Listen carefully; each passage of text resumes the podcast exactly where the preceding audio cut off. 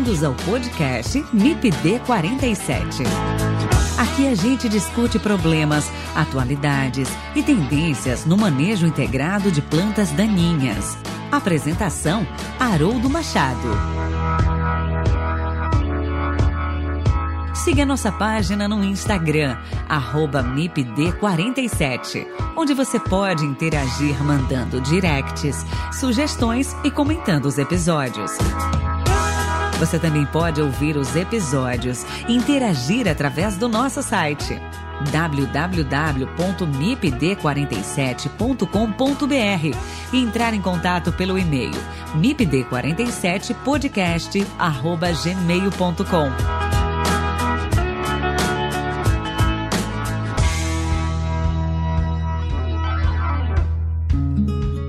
Olá pessoal, tudo bem? Que alegria estar com vocês novamente em mais um episódio do MIPD 47. Antes de começar nosso assunto, quero fazer um convite a você que está nos ouvindo. Venha participar com a gente da segunda edição do IDCOM. O IDCOM é um congresso que será realizado pela Sociedade Brasileira da Ciência das Plantas Daninhas e ocorrerá entre os dias 22 e 24 de novembro de 2021. O IDCOM é o segundo evento 100% digital realizado pela Sociedade Brasileira da Ciência das Plantas Daninhas, voltado a profissionais, pesquisadores, cientistas, estudantes e agricultores ligados à ciência das plantas daninhas. O evento já tem a participação confirmada de representantes de instituições de ensino e pesquisa brasileiras e empresas norte-americanas, latino-americanas e europeias, além de organizações representativas do setor, assegurando um painel sobre a ciência das plantas daninhas em todo o mundo.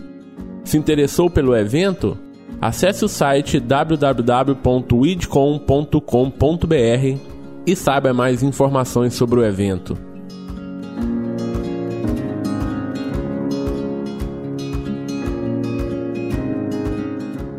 Nesse episódio, eu converso com Daniel Valadão Silva, professor da Universidade Federal Rural do Semiárido, UFERSA, da cidade de Mossoró, Rio Grande do Norte. E Guilherme Braga Pereira Braz, professor da Universidade de Rio Verde, Goiás. Nós vamos bater um papo sobre publicação científica na área de plantas daninhas no Brasil. Em especial, vamos falar sobre a antiga revista brasileira de herbicidas e da atual Weed Control Journal. Os professores Daniel Valadão e Guilherme Braz são editores dessa revista e vão contar um pouco da história desse importante periódico da área de plantas daninhas que é vinculado à Sociedade Brasileira da Ciência das Plantas Daninhas. Quer saber mais sobre esse periódico? Fique com a gente e ouça esse episódio do MIPD 47.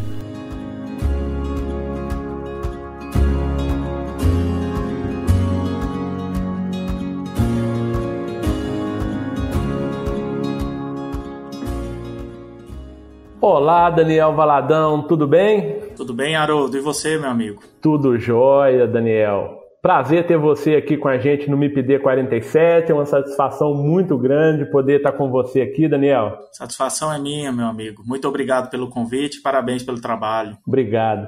Daniel, primeira vez sua aqui no MIPD 47. Por favor, se apresente aí para os nossos ouvintes. Fala um pouquinho sobre você, da sua trajetória, por favor. Claro, Haroldo.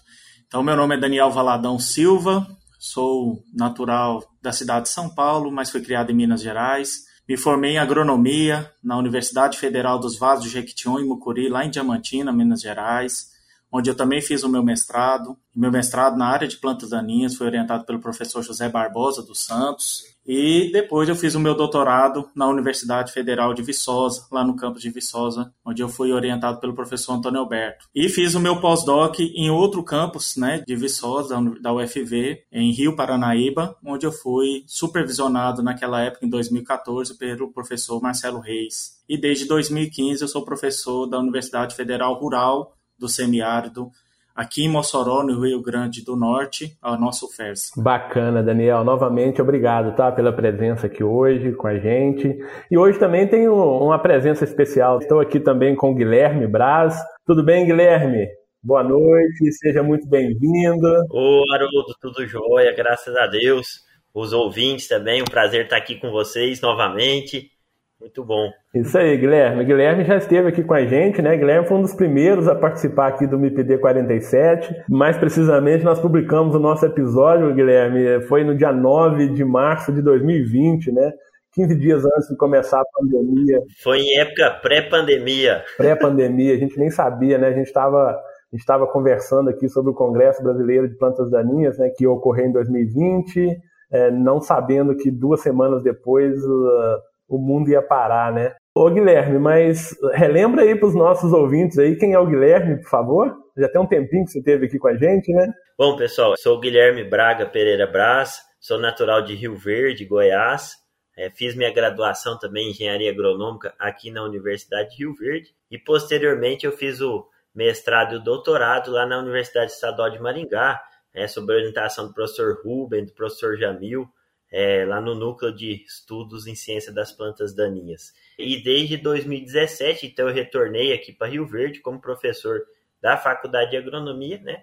E também tenho, ao longo desses anos, atuado em alguns pontos aí da, junto da sociedade, nas revistas e também aí junto com o Congresso. Esse é uma, um resumo da biografia do meu histórico, Haroldo. Bacana, bacana. Então hoje nós vamos ter a participação de, de duas pessoas muito legais, muito ativas aí na área de ciência de plantas daninhas, né? Jovens pesquisadores. E, uh, como eu já comentei anteriormente aqui, nós vamos falar sobre a antiga revista brasileira de herbicidas, né? A RBH, e a atual Weed Control Journal, Antes de começar, eu só queria saber, Daniel e, e, Guilherme, como que vocês chegaram aqui, né, como, como editores aí dessa revista, né, da, da antiga RBH e agora da, da Weed Control Journal. E a gente vai contar um pouco mais à frente toda essa história aí da, da revista, né? Olha, Haroldo, eu, eu conheço, vamos pensar assim, a revista desde 2008, quando eu estava na graduação ainda.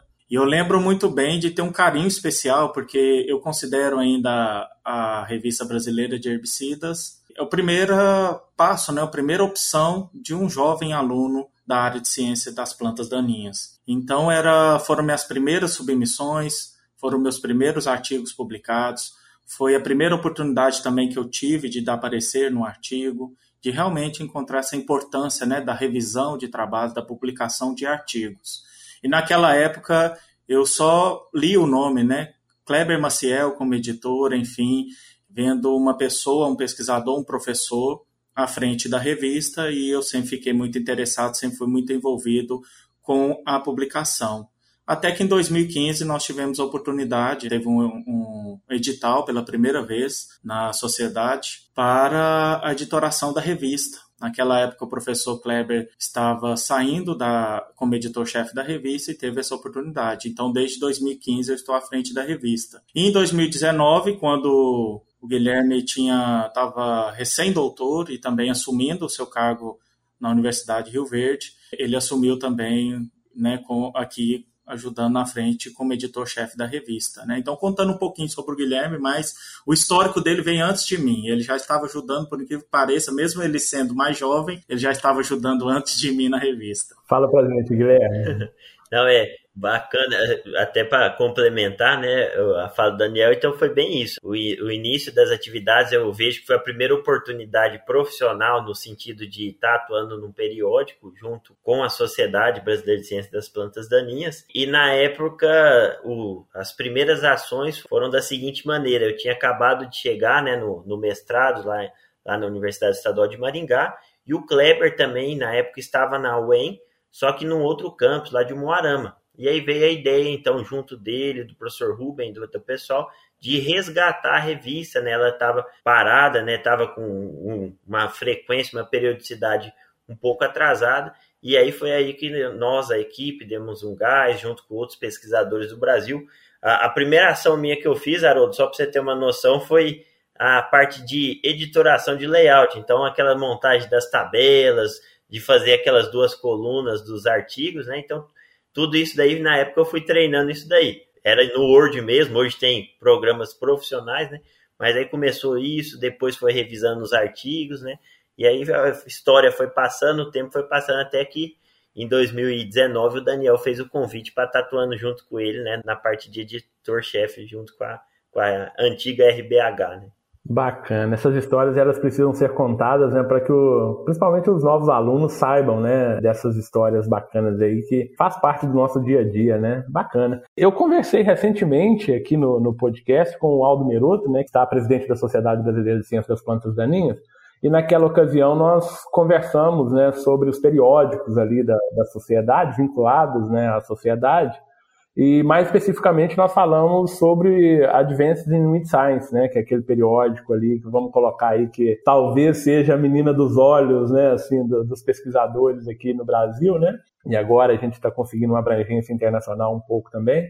Mas naquela ocasião eu falei para o Aldo que eu queria conversar com os editores da, da RBH, né, da Revista Brasileira de Herbicida, para a gente também conhecer um pouco mais, divulgar um pouco mais a revista e para que os alunos, pesquisadores, pudessem entender mais um pouco sobre essa revista. E então, por isso, é, estou aqui hoje com vocês, para a gente conversar um pouquinho sobre, sobre esse tema. Né? E, na verdade, eu vou perguntar, Daniel, para você, sobre a revista RBH. Quando que essa revista foi criada? Dá um overview para gente. Qual que é o escopo? Qual que é a pegada principal aí da revista, né? Principalmente assim, qual que é a importância que essa revista, de certa forma, você já começou a falar aí na sua introdução, né, da importância que a revista teve para você, eu considero que assim como ela foi importante para você naquele momento, ainda hoje ela é importante para muita gente, né? É, nesse caminho, nessa mesma trajetória que você já comentou. Então, eu queria que você falasse para a gente quando ela foi criada, o escopo e qual a importância dessa revista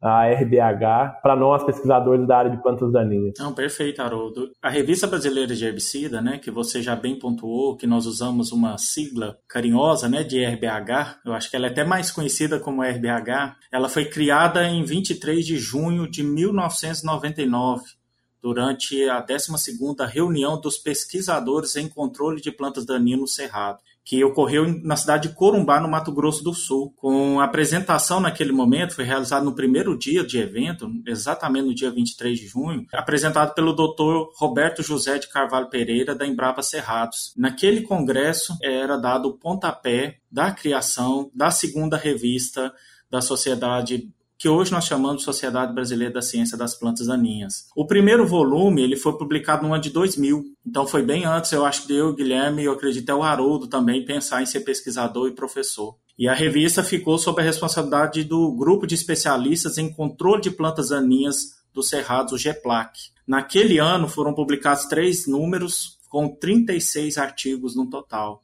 Então houve realmente existia uma grande demanda e ainda existe essa demanda por artigos de caráter um pouco mais práticos, né, para publicação nessa revista. A partir do ano de 2021, ou seja, no ano seguinte, a EBH ele passou para a administração da Sociedade Brasileira da Ciência das Plantas Daninhas. No total, a EBH a gente pode falar que ela foi finalizada, né, ou substituída no nome no final do ano passado, em 2020.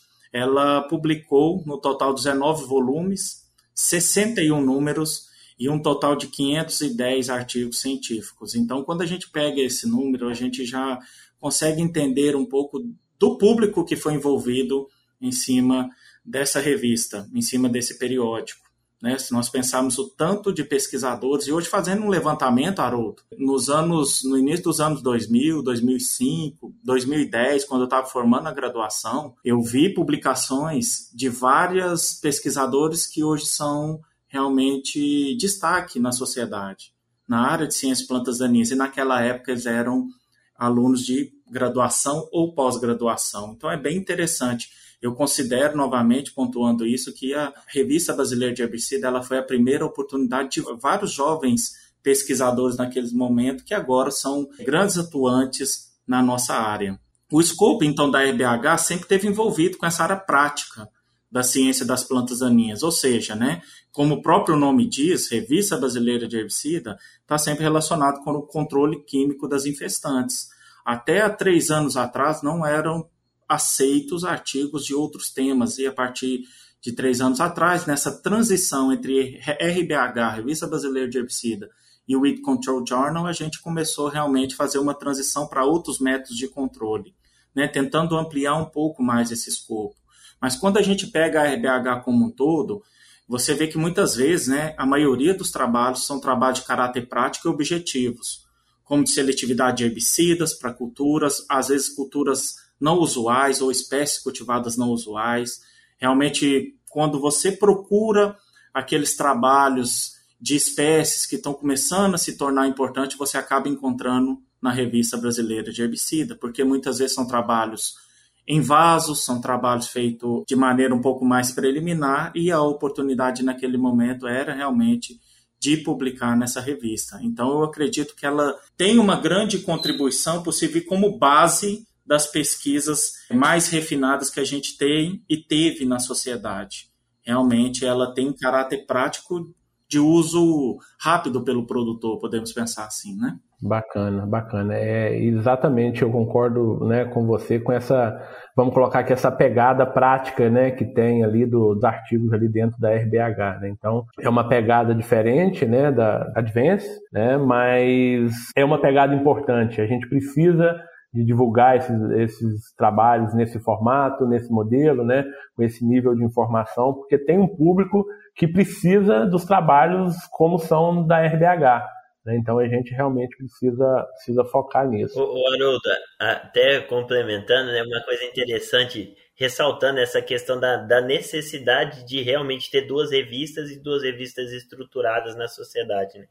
É, eu sempre costumo, quando alguém me pergunta a questão do nicho das revistas, né? Ah, onde que o que, que cada uma publica, né? Então eu sempre costumo falar assim que a Advances, né, a antiga planta daninha, ela é uma revista que traz o caráter de explicar o porquê um determinada questão acontece, o porquê, o mecanismo, enfim. E já no caso nosso, né, da pensando na Weed Control Journal, ela já vai mostrar o que, como solucionar aquele possível problema do ponto de vista agronômico. Né? E isso é importante, porque a sociedade ela tem que ter esse aspecto totalmente científico, que é uma sociedade científica, mas muitas vezes a, a Control Journal ela traz a questão do caráter extensionista daquele resultado científico. E é nesse nicho que eu acho que a gente se encaixa bem, né, para estar tá mostrando aí os trabalhos, veiculando. E fora, igual muito bem falado por Daniel, essa questão do treinamento, né?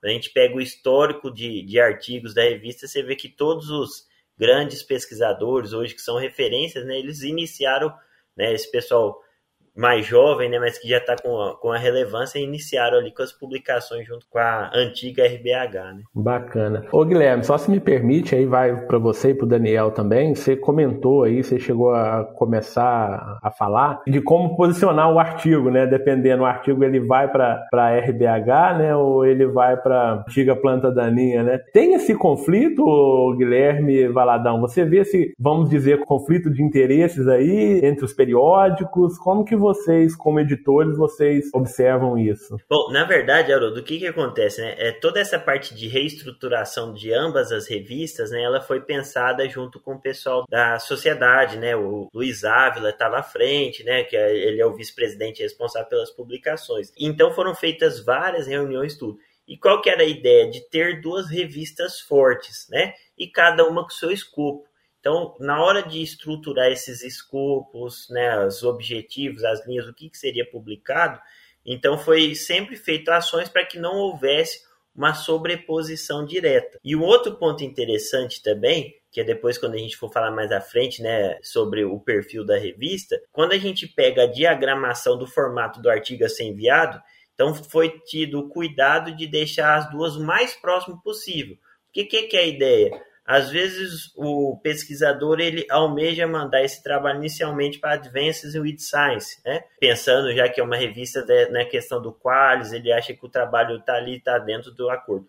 Só que se chega lá e não passa pelo escopo, pelo critério de relevância, ou por algum outro motivo, né, o trabalho não é aceito inicialmente, então vai já ser sugerido, né? E aí, lógico que isso fica a cargo do autor, ou aceitar ou não, mas de encaminhar para o It Control Journal. Então a ideia é que as revistas caminhem juntos, né?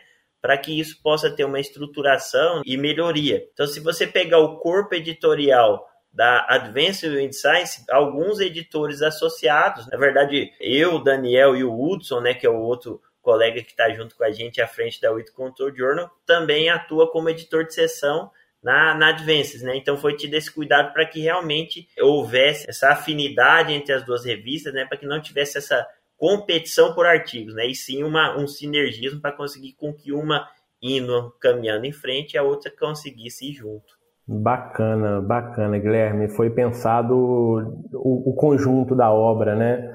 Sem individualidade. Então isso é bacana porque todo mundo cresce, né? Quando uma cresce, a outra cresce, a sociedade cresce, os pesquisadores crescem, né? Porque vai publicar também num periódico de maior relevância, né? E obviamente que ele vai ter que refinar a pesquisa dele, ter um trabalho também que atenda às revistas, né? Então, com certeza todos ganham. A sociedade ganha porque terão trabalhos mais elaborados, né? Enfim, todo mundo ganha. Você está ouvindo o MIPD 47 com Haroldo Machado. Bom, na verdade, então, a RBH ela não existe mais, né, o Guilherme Valadão, não existe, né? Hoje a gente tem uma nova revista que é a Wind Control Journal, não é isso? Então, primeiro, né, acho que é a pergunta que vem, por que, que mudou o nome? Não é só o nome, óbvio, mas esse impacto desse nome, do nome da revista, como que foi pensado isso? Como que foi pensada a nova revista, né? Por que da nova revista? Então, Haroldo, eu acho que para a gente entender como que a gente está chegando agora na Weed Control Journal, a gente tem que entender o que passou pela EBH. Então, ela passou por um período crítico entre os anos 2006 e 2009, com a publicação de um baixo número de artigos. Porém, após o ano 2010, a revista ela retornou ao patamar de publicações que tinha lá no início, 10, 12, 15 artigos por número. Em 2015, então, houve pela primeira vez né, na sociedade a realização de um edital de editoração da RBH. Edital esse realizado pela sociedade. O conselho escolhido né, pelos sócios assumiria a revista após excelente trabalho que tinha feito de resgate, né, como já foi falado pelo Guilherme, pelo professor Kleber e a equipe lá de Maringá.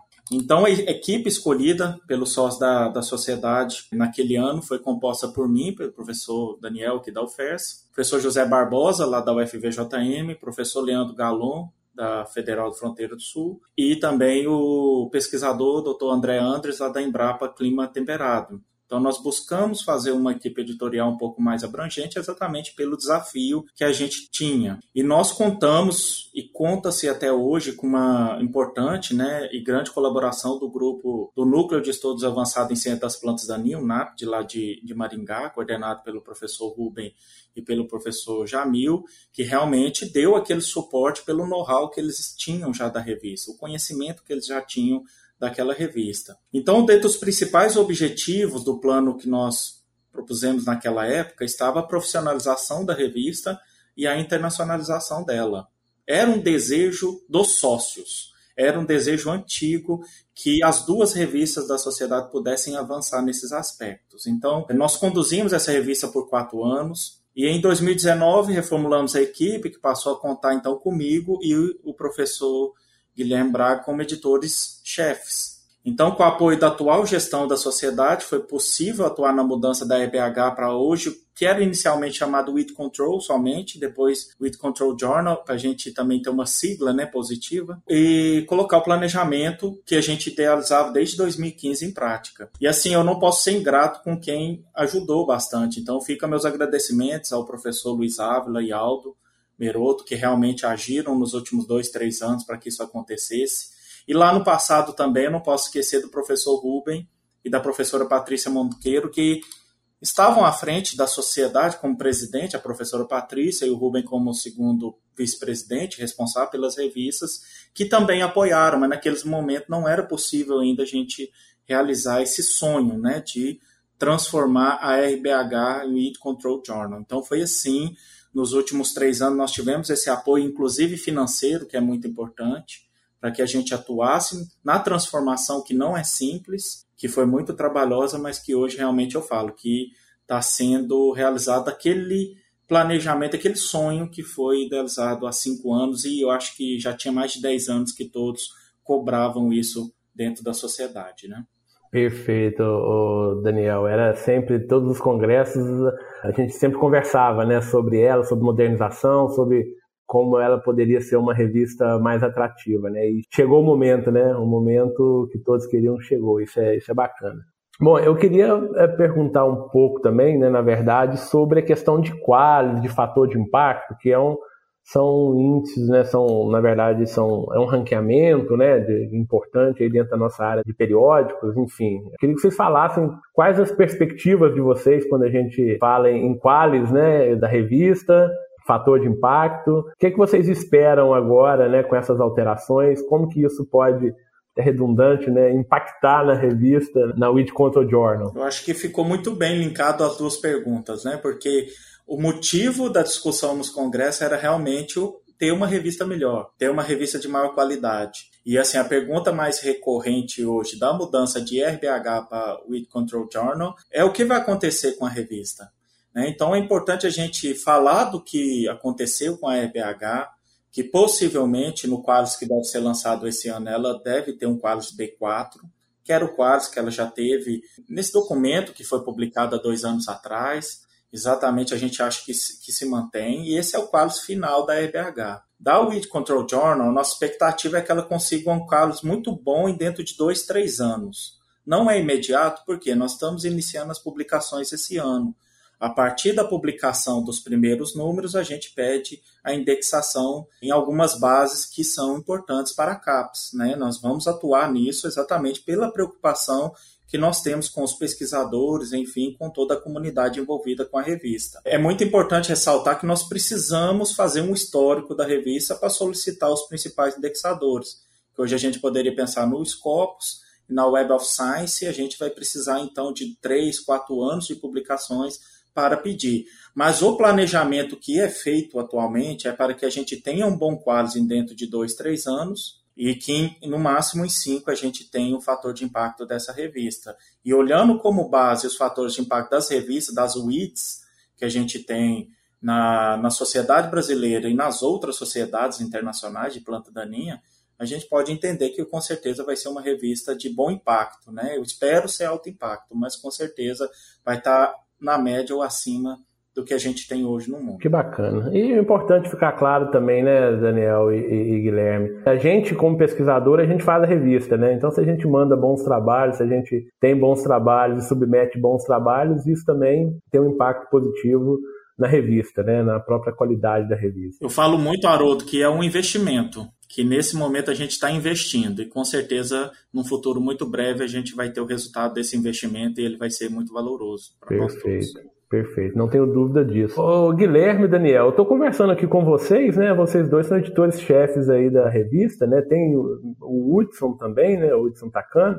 Mas eu queria saber como que funciona aí esse conselho editorial, como que é essa organização, digamos, mais burocrática da revista. Então, hoje, né, é, a revista ela está estruturada com duas classes, vamos dizer assim, de editores, né? Tem, então, como editor-chefe, igual você já falou, tá eu, Valadão e o Hudson Takano também que está auxiliando, né? Cada um tem a sua responsabilidade principal. O Hudson vai contribuir muito nessa parte de início do processo de internacionalização. A gente fala internacionalização é logicamente que é assim de ter autores de fora contribuindo com a revista, né, de ter possíveis editores e revisores. E aí depois a segunda classe de editores nós temos os editores associados. A médio, longo prazo, a perspectiva é que a gente comece a ter os special issues, né? Então aí a gente vai ter os, os guest editors, né, que é, são os editores, né, que vão vir propor um, número especial sobre alguma temática dentro do escopo da revista e aí essa pessoa automaticamente se tornaria o editor daquele número, né, de forma convidada. Mas o que, é interessante, o, o Haroldo, dessa questão do, do corpo editorial da, da Weed Control Journal, é que ela já foi pensada, esse corpo, né, os nomes, os membros, né, de uma forma que, na hora de pedir essas, a indexação nessas bases indexadoras, que cumpram alguns requisitos que são exigidos. Então tem que ter uma porcentagem de editores fora do Brasil, editores internacionais. Então a gente está finalizando agora a parte de convites, né, para esse pessoal vir. E além disso, é importante também que dentro do país, no caso aqui no Brasil, que exista uma diversidade geográfica no corpo dos editores associados. Então, se você pegar a nossa lista de editores associados, nós temos é, pessoas da região sul, sudeste, centro-oeste, nordeste, até se tiver alguém da região norte que nos estiver nos ouvindo, né? A gente está precisando, né, de ter aí, então fica aí o convite para nos procurares, né? Algum professor, pesquisador aí da área das plantas daninhas que tiver interesse de estar contribuindo, seria muito bem-vindo. Mas basicamente é isso, Haroldo. Então foi feito, é um corpo editorial com uma faixa etária não sei se é precipitado afirmar, mas na faixa dos 30 e poucos anos, né? Então, o pessoal mais novo, né? Não tomou vacina ainda não, Guilherme. Só o Daniel que não, né, Haroldo? Daniel já tá, já tá mais para frente. A maioria não tomou vacina ainda não, viu? Brincadeira. Não, como, como mas, profissional mas, de é... educação já foram vacinados, né? Por idade não, tá até novinho aqui. Bacana, Ô, Guilherme, com relação ao seu pedido aí, nós temos muitos ouvintes na região norte do país e, e, fica o pedido então, pessoal, vamos ajudar aí a revista, né? Vamos entrar em contato aí com, com, com o Daniel, com o Guilherme, para alinhar essas coisas aí que todo mundo ganha. Ô, Guilherme, e aí vem uma pergunta que eu acho que é a pergunta de todos os autores, né? Como que é o trâmite aí do, do artigo, quando ele chega na revista?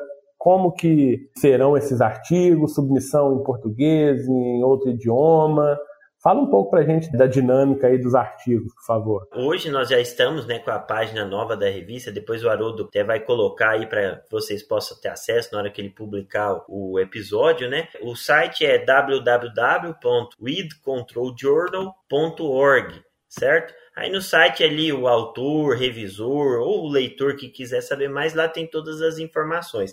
Então, mas basicamente como é que funciona, né? Então, com relação à questão da submissão hoje, nós ainda vamos continuar por um período aceitando trabalhos submetidos em português, inglês e espanhol, né? Majoritariamente o que a gente recebe mais é português e inglês, mas tem a opção, caso algum autor aqui da América do Sul, América Central queira publicar na revista, a gente tem essa opção do espanhol também, tá certo? E uma vez que o, o trabalho, o manuscrito, ele é submetido, aí ele vai ser checado inicialmente aí pelo conselho editorial, pelos editores-chefes, e aí isso vai ser direcionado para os nossos editores associados. Os editores associados têm ali a autonomia de verificar se o trabalho ele tem uma relevância, se está dentro do escopo central ali da, da revista, se cumpre com todas as normas, desde formatação até a questão científica, e se tiver tudo ok, aí esse editor associado ele repassa para no mínimo dois revisores. Então, dois revisores ad hoc.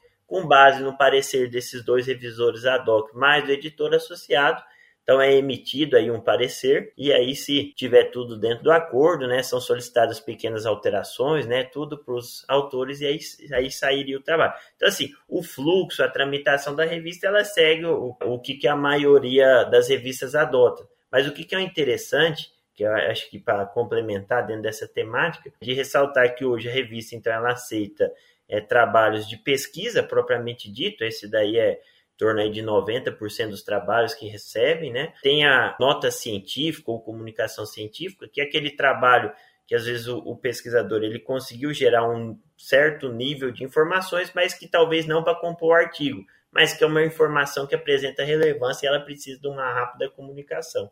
E nós temos também a questão das revisões de literatura também. Então, basicamente, hoje são essas três modalidades né, de, de trabalhos que a gente tem publicado.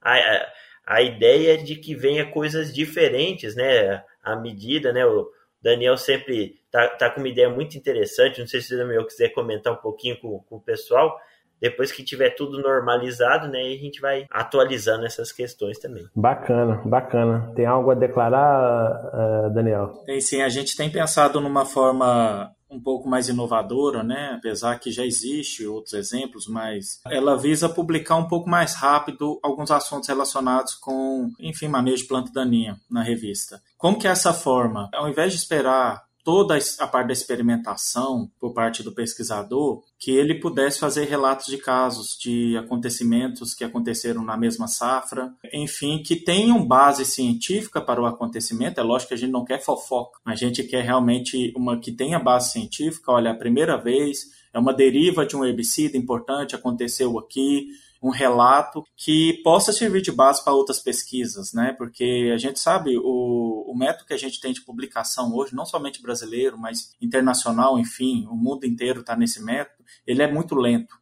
a gente tem alguma suspeita, a gente quer resolver algum problema até que a gente faça o experimento. Muitas vezes tem que demorar dois anos no campo, fazer duas vezes.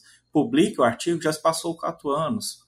Então, isso muitas vezes inviabiliza por parte do produtor a espera na solução do problema dele. Então, nós estamos buscando soluções para isso e a gente quer mesmo propor uma nova modalidade de publicação que ela vai passar por, por pareceristas, vai ter todo o rigor científico, mas que ela realmente seja uma maneira de publicação mais rápida. Nós queremos, por exemplo, um relato de uma suspeita de resistência, que ela tenha base, olha, é uma, é uma gramínea que está resistente a tal herbicida, então realmente parece em outros países, tem a primeira vez que está sendo falado aqui no Brasil. Não é uma confirmação, a confirmação precisa da experimentação, mas você ter uma base, ela ajuda inclusive ações governamentais, enfim, por parte de órgãos públicos, de empresa, enfim, para que resolva o problema mais rápido. Bacana, Daniel, bem bacana mesmo, porque às vezes, como você bem falou, né, às vezes quando a gente chega com uma solução para o problema, aquele problema já nem é mais problema, né, porque aquilo já foi deixado de lado, tem que pensar em outra, em outra coisa, né, em outras coisas. Você está ouvindo o MIPD 47 com Haroldo Machado. Ô Guilherme, aí é uma coisa que todo mundo quer saber também, né? Quanto custa para publicar um artigo na Weed Control Journal? Bom, na verdade, pessoal, como a revista ela tem se estruturado a ideia nesse primeiro momento é que realmente a gente tem aí um volume de submissões de qualidade, então os preços eles se assemelham aos que eram praticados na antiga RBH, né? Foram feitos alguns reajustes, porque nós tivemos algumas custos adicionais com questão de site, de diagramação, que agora está sendo uma diagramação feita por uma pessoa que é especialista na área, né? Não usa mais o Word, né? Como lá em 2005, né? Era feita diagramação no Word, né? É. Agora, agora o negócio ficou profissional. Mas então, basicamente, só para vocês terem uma noção, né? E também pensando em também fortalecer a questão da sociedade, então nós adotamos uma política de que hoje para quem é associado né, e está com a anuidade em dia da Sociedade Brasileira de Ciências das Plantaninhas, o custo do artigo, com até oito páginas diagramada, que é aquela leitura de prova versão final, é de 200 reais. Para quem não é sócio da sociedade, aí esse custo vai para 300 reais. E se eventualmente aí é, o artigo, a versão final, tiver mais de oito páginas, né, então é cobrado uma taxa adicional de 25 reais por página. Então, um valor né, que a gente considera bem acessível, né, principalmente por causa do público que publica na revista, que são muitos alunos de pós-graduação, né, e a gente tem que entender também que a, a revista hoje ela publica para, às vezes, grupos emergentes dentro da ciência das plantas Então, às vezes, não é aquele grupo que ainda o professor ainda não tem recursos aprovados em agências de fomentos, tudo. Então, é por isso que a gente optou né, por manter o padrão de, de custeio né, que era adotado para a RBH.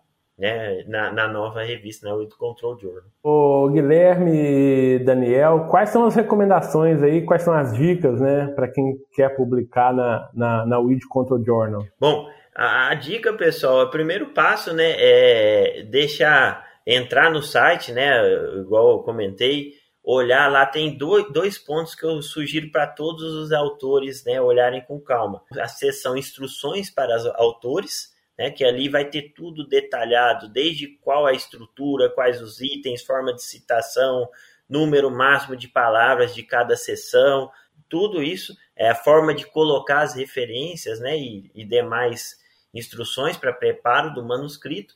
E também tem uma outra seção ali que é o download né, da, do modelo, né, do template do artigo, onde que o autor ele pode simplesmente entrar lá, faz o download e depois ele só vai copiando e colando né, a, o artigo dele já para essa versão aí, o manuscrito dele, para fazer isso. Então esse é um ponto importante, por quê? Porque trabalhos que forem encaminhados fora da formatação básica, eles não passam nem pela questão da, da avaliação inicial, né? A gente já tem uma pessoa que está trabalhando junto com a gente que vai fazer só essa checagem aí de formatação. Então, esse é o primeiro ponto.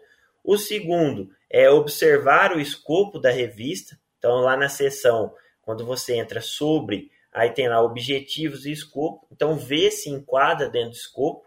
Mas, basicamente, qualquer trabalho correlato à área de ciência das plantas hoje, ele cobre, a revista cobre esse escopo. Então, só para se certificar. e no mais ver os princípios básicos, né? A questão de experimentação, se o delineamento estatístico está dentro, está coerente, se tem o número de tratamentos, questão de doses, tudo, né? O mais importante é se preparar no site da revista. Ah, Haroldo, só um ponto importante que eu esqueci de mencionar. No site ele foi feito, então, quando você acessa ele, ele cai na página inicial, todas as informações aparecem em inglês.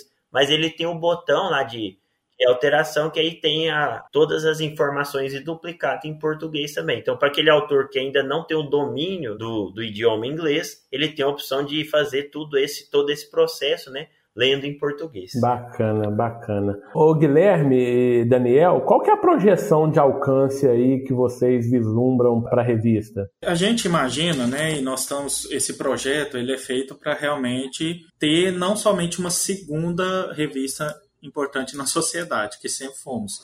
Agora é realmente ter uma revista que ela possa ser semelhante à sua irmã, né? que ela possa ser semelhante em qualidade.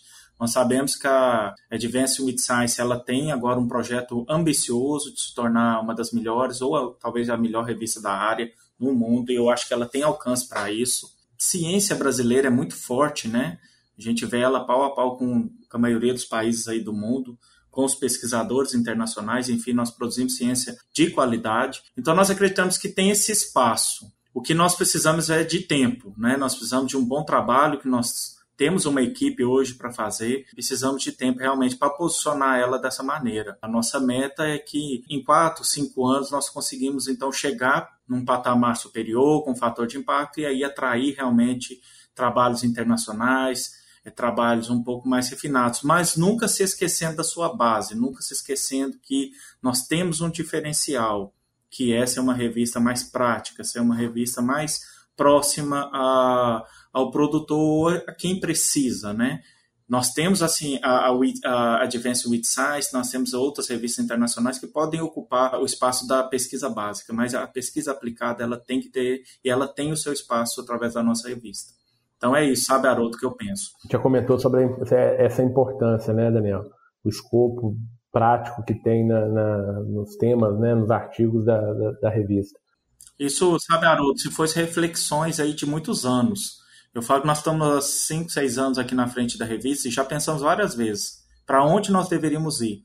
E realmente chegamos à conclusão, nós temos que continuar ocupando nosso espaço e, e avançando realmente para onde a, a, ciência mais precisa. Então, é, realmente, então é ocupar o nosso espaço, mas sem esquecer as nossas origens. Né? E quando saem aí, o, Daniel, o Guilherme, os primeiros primeiro número, né, os primeiros artigos já na nova versão da, da revista, né, na verdade, não chamar da nova versão, não, né, vamos chamar da, da, da Weed Control Journal? Bom, projeção, Haroldo, a gente estava ainda nessa fase de fazer um novo site, de registros, tudo, né? Então agora no começo de julho a gente conseguiu a aprovação do novo ISSN da revista, e aí agora a gente está na fase final de novo registro do DOI. Então a projeção é que se tudo correr bem, né? Porque isso daí muitas vezes não depende só de esforço nosso, né? Tem uh, algumas burocracias, mas é de que o primeiro número, já com uma alcuna da Weed Control Journal saia ainda no mês de julho, né, com a publicação já toda no, no formato da nova revista. Bacana, bacana. Tomara que dê tudo certo, vai ser, vai ser legal.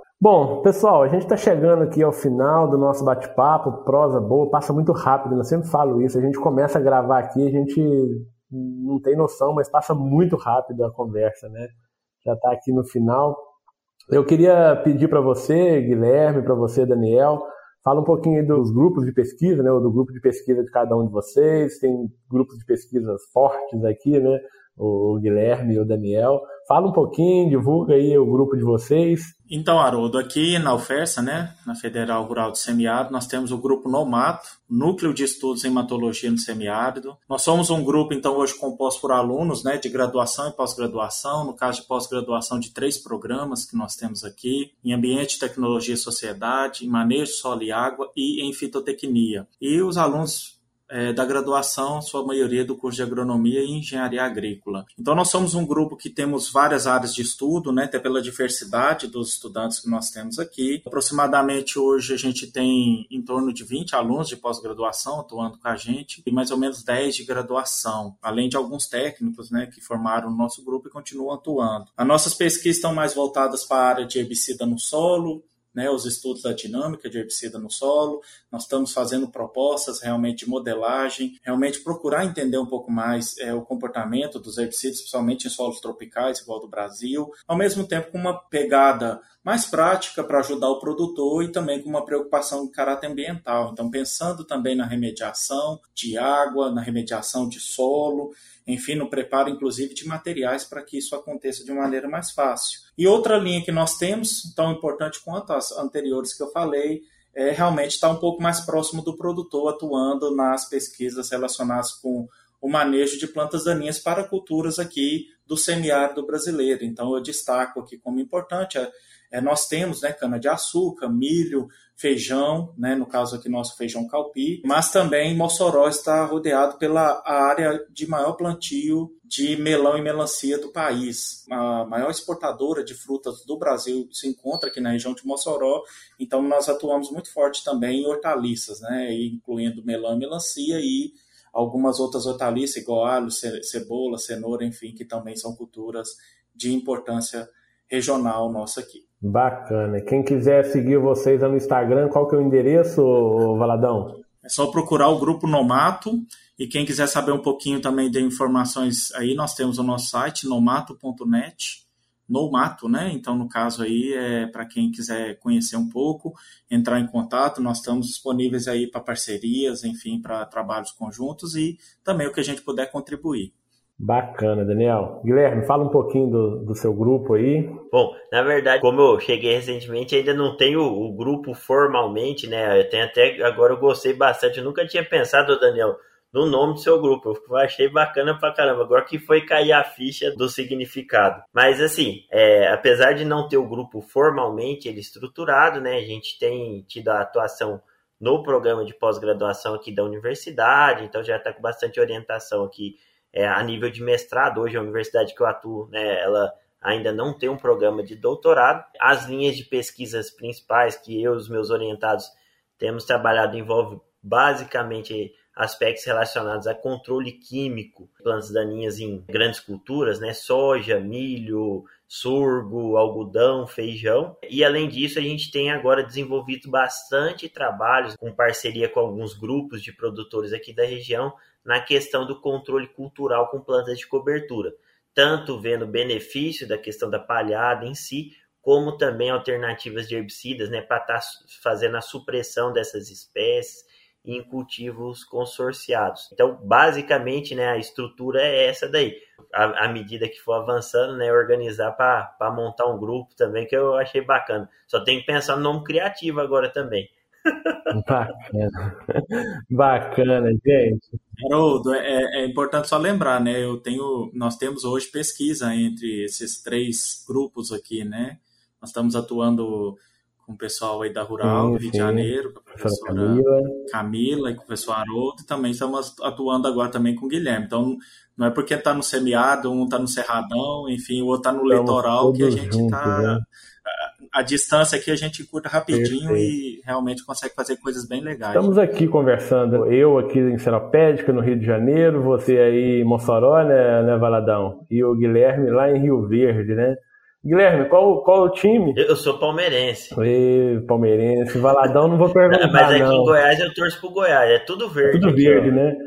O Valadão é meu arqui-rival em termos de futebol, né, Valadão? Você tá numa, tá numa fase um pouco melhor do que a minha, né? Você é atleticano, eu cruzeirense. Um pouco não, muito melhor. ô, ô Haroldo, é... eu ia até brincar no meio da gravação, né? Porque quando você falou assim, ó, bate-papo quando é bom, ele passa rápido, né? Eu falei assim, ah, então não tá igual o jogo do Cruzeiro, não. não Deve estar tá demorando umas três horas o jogo do Cruzeiro. Tá horrível.